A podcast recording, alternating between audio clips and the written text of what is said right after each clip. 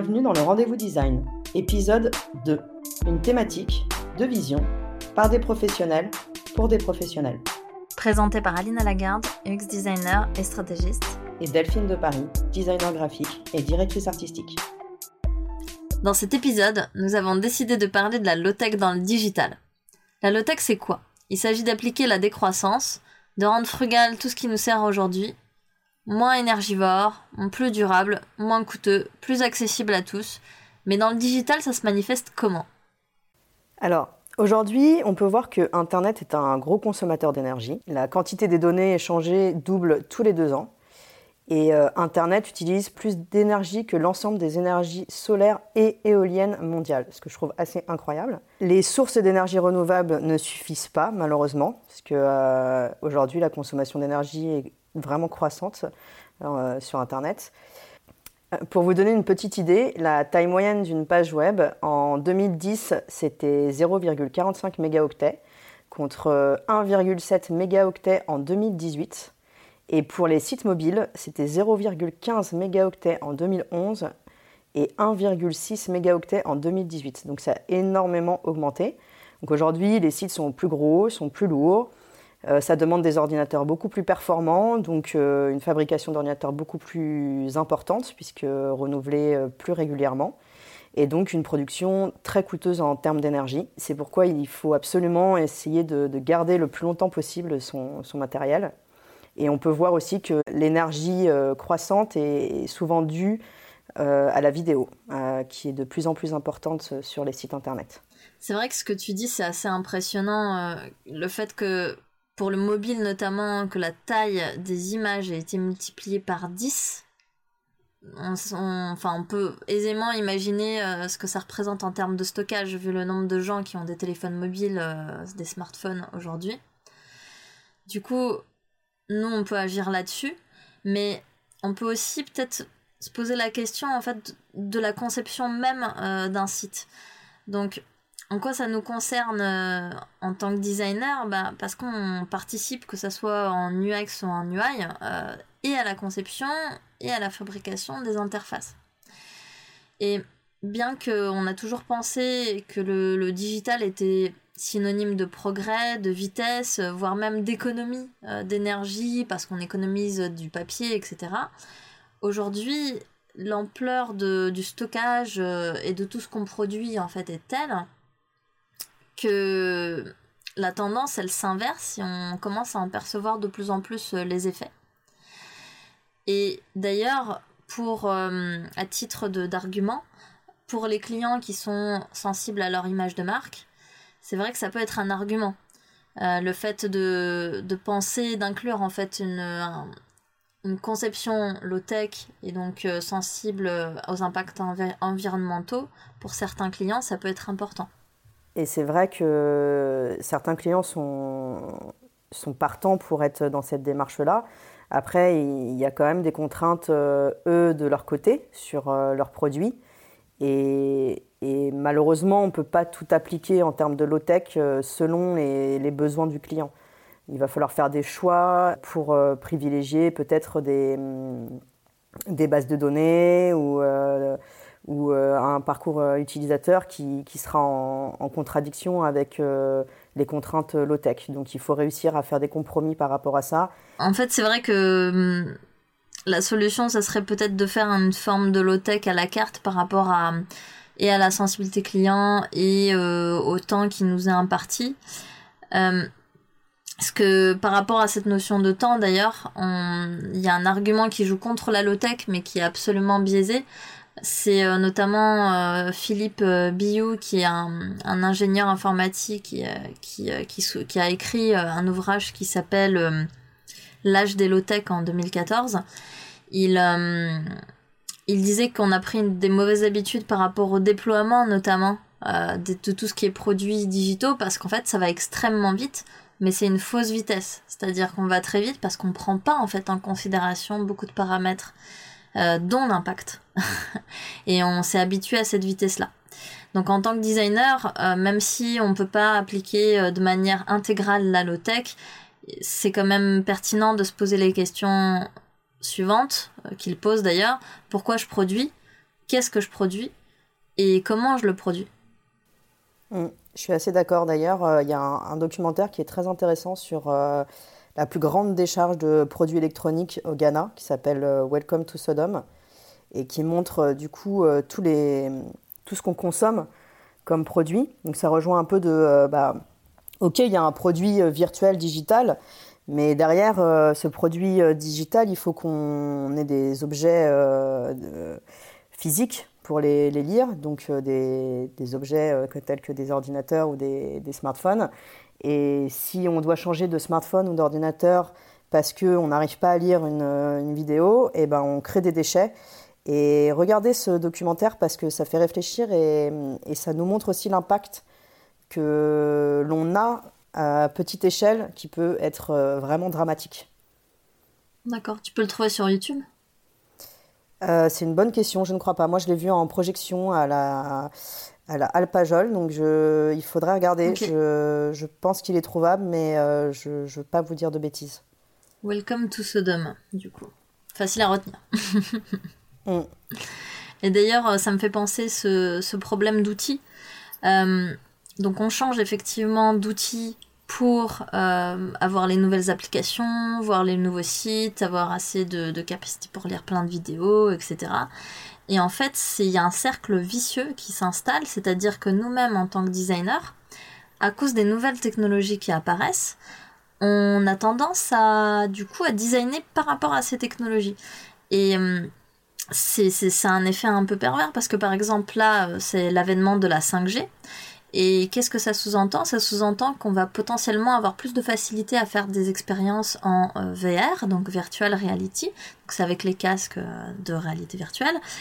Et ça fait des énormes vidéos de 360 et ça, ça, pèse, euh, ça pèse une tonne. Mais comme le réseau va permettre le visionnement de, ces, de ce, cette, ce poids, on va dire, vidéo, en fait, nous, en tant que designer, on a aussi une responsabilité oui, c'est le fun de, de faire une création qui s'adapte à cette technologie-là pour, la, pour, euh, pour utiliser cette technologie, mais est-ce vraiment pertinent? Et c'est là où on se dit, bah, est-ce que c'est la, la, création, enfin, est-ce que c'est euh, notre design, il doit plus s'adapter à un concept ou est-ce qu'il doit plus s'adapter à de la nouveauté? Et euh, au final, c'est pas toujours pertinent, c'est pas toujours le bon choix.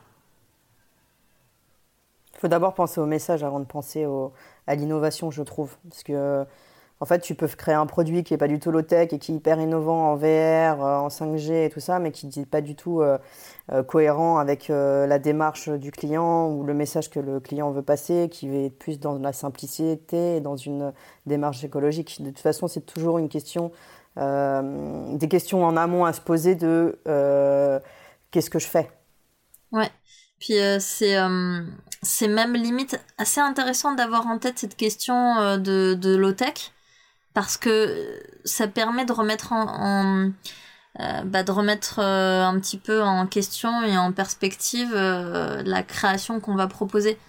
Je suis entièrement d'accord. Par exemple, en, termes de créa, en tout cas, en tant que directrice artistique, faire un site low-tech avec les contraintes que ça implique en termes de poids de page, c'est hyper intéressant parce qu'on ne peut pas faire n'importe quoi. Il faut avoir des images très légères, des vidéos légères ou pas hébergées sur le site, euh, des typos qui sont des typos système. Et en fait, ça nous permet d'avoir euh, vraiment beaucoup de contraintes, mais de pouvoir réussir à faire quand même quelque chose de vraiment sympa en termes euh, de réalisation graphique. Et, c'est là où c'est intéressant. C'est se dire que, euh, bah, OK, il y a des contraintes, mais elles peuvent nous permettre de nous challenger. Et, puis d'être dans une, dans une démarche où justement on va à l'essentiel. On simplifie et on met en avant plutôt le message que, euh, que la technique.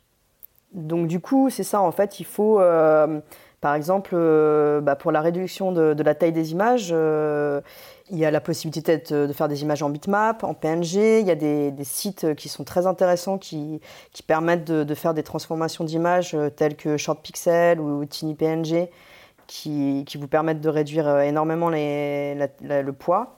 Il y a donc ce que je vous disais sur le, les polices de caractère, privilégier des polices de caractère système plutôt que d'avoir des, polices Google Fonts ou, ou même des, des, fonts à vous que vous stockez sur, sur les serveurs.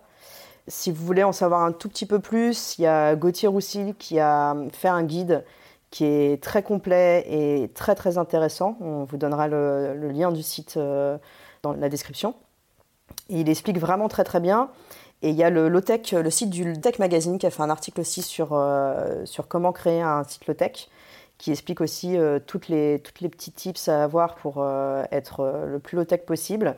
Eux, ils ont réduit de 5 fois la taille moyenne de leur page il est alimenté à 100% en énergie solaire. Donc c'est assez exceptionnel. Et euh, je pense qu'on c'est ouais, ça mérite d'aller voir euh, d'aller voir sur ces deux sites. C'est un peu les références pour l'instant, pour moi en tout cas, sur euh, la création de, de sites Lotech.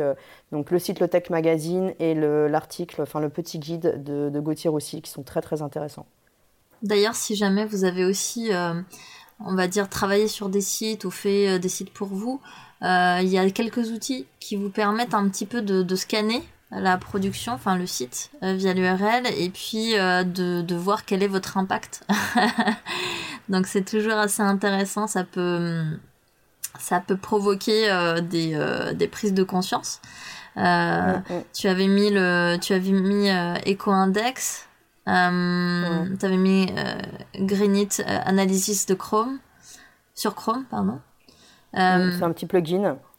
Et euh, si j'avais euh, quelques tips à donner plutôt côté UX, c'était bah, notamment, ça concerne plus les parcours, hein, mais par exemple dans les user journées, quand on fait un peu les, parcours utilisateurs, ça serait de minimiser les étapes, les pages. Donc c'est une manière très simple en fait en amont en conception digitale de, de minimiser en fait la, la, la production qu'il va y avoir par, par la suite. Et euh, il y a aussi autre chose, c'est-à-dire que quand on réfléchit aux autres types d'interactions, du type euh, envoi de mail, notification, tout ça, ça fait appel à des, à des réseaux, enfin tout ça, ça fait appel en fait à, la connexion. Euh, et dès lors, bah, ça puise de l'énergie. Donc c'est pareil, si jamais ça ne change en rien votre expérience utilisateur, euh, c'est quelque chose qu'on peut avoir en tête. Une autre, euh, partie de la low-tech qui peut être intéressante, c'est euh, on s'est posé la, question de c'est quoi bah, les personnages low-tech, donc c'est quoi le, stéréotype, on va dire, pas le stéréotype, mais oui, un peu la personne représentative qui serait plutôt bénéficiaire de tout ce qui est low-tech. Et eh ben, c'est valable pas mal. Il euh, y, a, y, a, des choses qui sont liées à des études américaines, donc en fait, euh, c'est un, un bien encore, encore plus fort aux États-Unis. Mais par exemple, on constate que les gens qui sont euh, avec des bas revenus ont souvent des enfin, du matériel qui est moins technologique. Donc, qui ne peuvent pas forcément lire la dernière vidéo, avoir la dernière app, parce qu'ils renouvellent pas leur matériel autant surtout des tablettes qui peuvent coûter 1000, euh, 1000 balles. C'est aussi des gens qui n'ont pas forcément euh, des super connexions. Donc, grosso modo, quand on design low-tech, on a aussi un impact, on va dire, qui est plus étendu par rapport à ces tranches de population-là. Et si on parle plus international, eh ben, il y a des pays où la connexion n'est pas encore ultra rapide. Et c'est pour ça que notamment les presses quotidiennes, euh, hebdomadaires, mensuelles, enfin les grands groupes de presse tels que Washington Post, New York Times et même euh, si vous regardez un petit peu Facebook, font un pré-affichage. Donc il y a un affichage low tech, low connection, avant l'affichage normal tel qu'on le connaît, pour que justement les personnes qui n'ont pas une très haute euh, connexion puissent bénéficier tout de même du contenu il y a euh, un sujet qui est un petit peu à côté de la plaque, si on peut dire ça comme ça, mais quand on parle de personnes low-tech et non de personnae low-tech, on peut penser aux personnes âgées. Donc les personnes qui sont pas très à l'aise avec la technologie et qui ont besoin d'environnements plus physiques, plus intuitifs. Eh ben, ces personnes-là, on peut les appeler aussi entre guillemets low-tech. Et contrairement à la low-tech qui a des impacts faibles sur l'environnement, on va dire c'est même tout le contraire de cette low-tech là. C'est-à-dire que eux, ils ont besoin de beaucoup de vidéos, visio, euh, la télé, les films, euh, les séries, éventuellement même le fait que vous contrôliez leur ordinateur à distance. Ils ont besoin de gros visuels comme tu disais, ben là on est à l'inverse de la réduction euh, de la taille de l'image vu que ça va prendre tout l'écran et bonne résolution et très coloré. Et enfin le stockage, donc c'est des gens qui potentiellement échangent beaucoup de photos, euh, famille, euh, vidéos, sans forcément se préoccuper du stockage de leur tablette, parce que pour le coup c'est pareil, ça va plutôt être des utilisateurs de, de tablettes parce que plus tactile est plus intuitif, et donc le stockage se fera sur le cloud. Et là, beaucoup de, il y aura beaucoup forcément de transferts euh, via des serveurs et de, de connexion, d'utilisation de bandes passantes. Et c'est vrai que c'est intéressant parce que la problématique de l'accessibilité qu'on a avec euh, du coup là les personnes âgées, on l'a aussi avec les personnes handicapées et c'est pas forcément compatible du coup avec la low tech. Et c'est un sujet qu'il faut réfléchir en amont avant de faire le produit euh, digital parce que c'est hyper important. Et ça, on va en parler dans un autre épisode pour euh, essayer d'avoir une petite euh, vue d'ensemble sur cette accessibilité. Merci d'avoir écouté le rendez-vous design. On se retrouve pour le prochain épisode où nous parlerons data.